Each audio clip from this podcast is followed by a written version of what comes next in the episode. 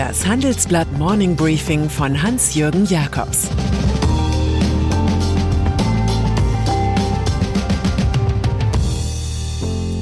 Guten Morgen allerseits. Heute ist Freitag, der 8. Juli 2022 und das sind unsere Themen. Hochzeit mit Hindernissen für Boris Johnson. Tote und ein wenig Humor im Umfeld von Gazprom.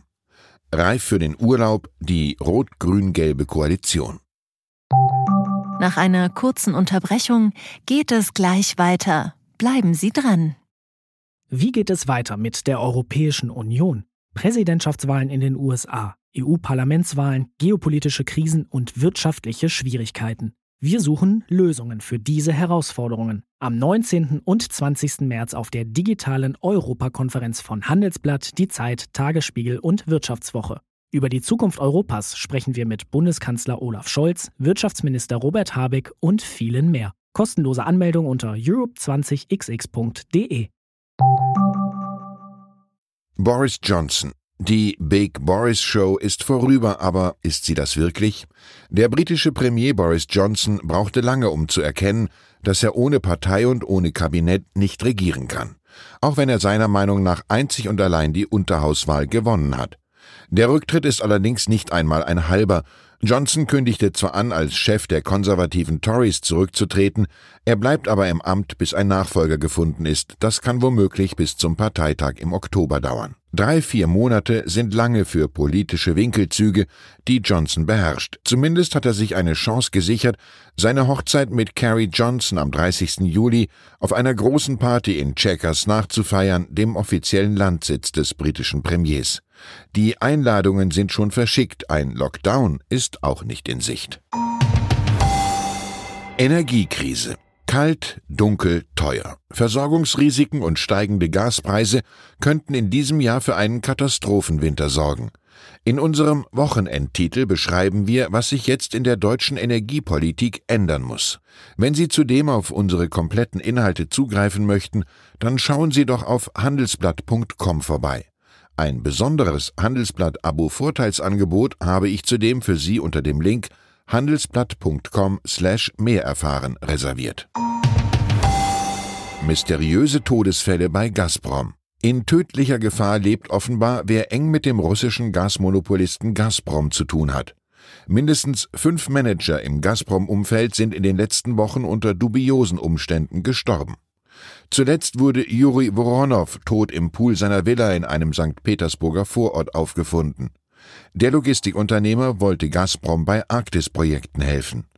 Im Januar wiederum hatte man den Ex-Gazprom-Manager Leonid Schulmann ebenfalls tot im Badezimmer seines Hauses gefunden. In derselben Gegend kam dann im Februar Alexander Tjuljakow, stellvertretender Generaldirektor von Gazprom, ums Leben, erhängt in seiner Villa. Im April starben der frühere Vizechef der Gazprom-Bank, Wladislav Awajew, mitsamt Frau und Tochter, angeblich ein erweiterter Suizid. Im Mai schließlich stürzte Andrei Krukowski bei einer Wanderung von einer Klippe in den Tod. Er managte das von Gazprom betriebene Skiressort Krasnia Poljana. Die polnische Denkfabrik Warschau Institute glaubt, es sollten Spuren vernichtet werden, die zu Gaunereien zwischen Kreml und dem Staatskonzern führen könnten. Russisches Komikerduo mit Humor kann Gazprom auch arbeiten. Zu dem riesigen Staatskonglomerat gehört unter anderem das Videoportal RuTube. Nun wurde bekannt, dass die russischen Komiker Wladimir Kusenov und Alexei Stoljarov alias Wovan und Lexus digitale Klingelstreiche in aller Welt organisieren. So verwandelten sie sich in Vitali Klitschko, um der Berliner regierenden Bürgermeisterin Franziska Giffey etwas Brisantes zur Ukraine zu entlocken. Sie riefen aber auch Justin Trudeau, George Bush Jr. oder J.K. Rowling an. Im Interview mit dem ARD-Magazin Kontraste sagen sie, wir arbeiten für RooTube und sind RooTube-Botschafter, also bekommen wir unser Geld von dort. In der kommenden Woche wird zu sehen sein, was Giffey diesen Komikern zu sagen hatte. Atomkraftwerke. Die Arbeitsverhältnisse in der Ampelkoalition ähneln den Zuständen in einer Studenten-WG. Sie kamen alle neu in die Stadt und feierten anfangs fröhlich. Inzwischen liegen sie sich aber im Hader über Putzpläne und Kühlschrankbefüllung. Das gute Gefühl ist noch nicht ganz weg, aber irgendwie ist es doch so nervig, dass man öfter mal sein Bierchen draußen trinkt. Wie soll es auch anders sein, wenn die Grünen und die Liberalen einander die Erfolge nicht gönnen und Olaf Scholz schauen muss, dass sich eine SPD nicht plötzlich hinter den populären Grünen befindet? Im Handelsblattgespräch bekennt der Grünen-Chef Omid Noripur, sich nach den Sommerferien zu sehen. Über das Regierungsklima sagte der Politiker, dass es selbstverständlich sei, in einer Koalition auch mal um Lösungen ringen zu müssen. Aber sie hätten wichtige Vorhaben umgesetzt, zum Beispiel diverse Gesetze für den schnellen Ausbau der erneuerbaren Energien. Die Neubesinnung auf Atomkraftwerke kritisierte Noripur. Das ist nicht plumpe Bürokratie, sondern wortwörtlich todernst. Wenn da auch nur eine Schraube locker ist, haben ganze Landstriche ein Problem. Das kann keiner verantworten, auch nicht Friedrich Merz oder Markus Söder. Niemand freue sich darüber, dass Deutschland nun in Katar Gas einkaufen müsse, aber allen sei auch klar, der Krieg erschüttere viele Gewissheiten, so der grünen Politiker. Wir müssen eine Deindustrialisierung des Landes mit aller Macht verhindern und uns auf den Gasstopp bestmöglich vorbereiten, sagte er. Bester Redner. Zum zweiten Mal hintereinander gewinnt Telekom-Chef Tim Höttges das Rhetorik-Ranking der redestärksten DAX-CEOs. Das befanden jedenfalls die Universität Hohenheim und die Jury des European Speechwriter Networks.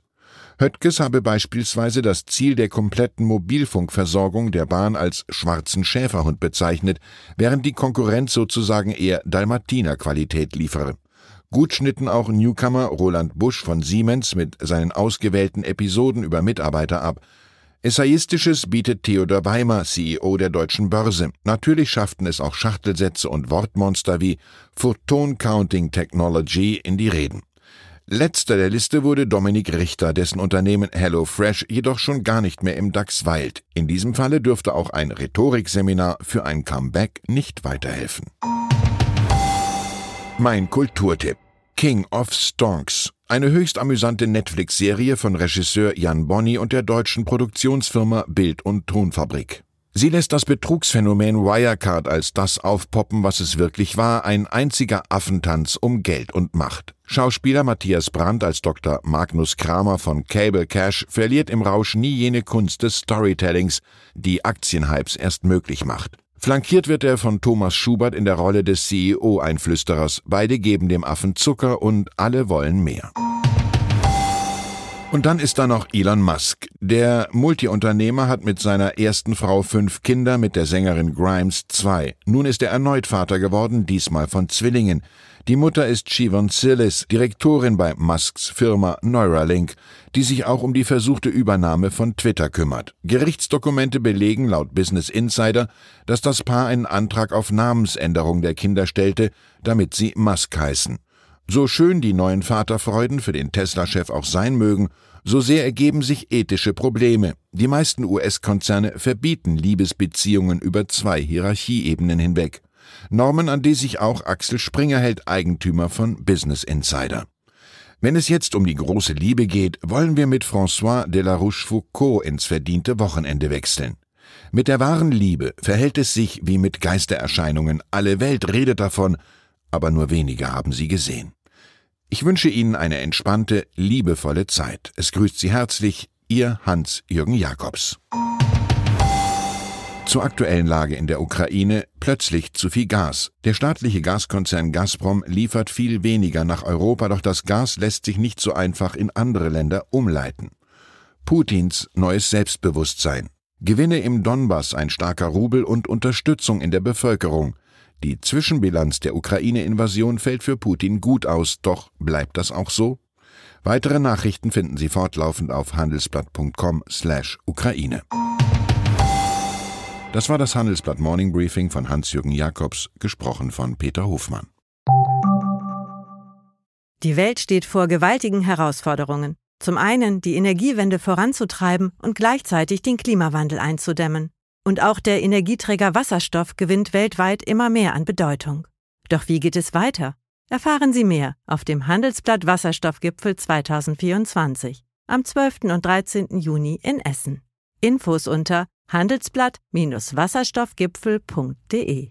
Mit dem Vorteilscode Wasserstoff 2024 erhalten Sie einen Rabatt von 15% auf die Tickets.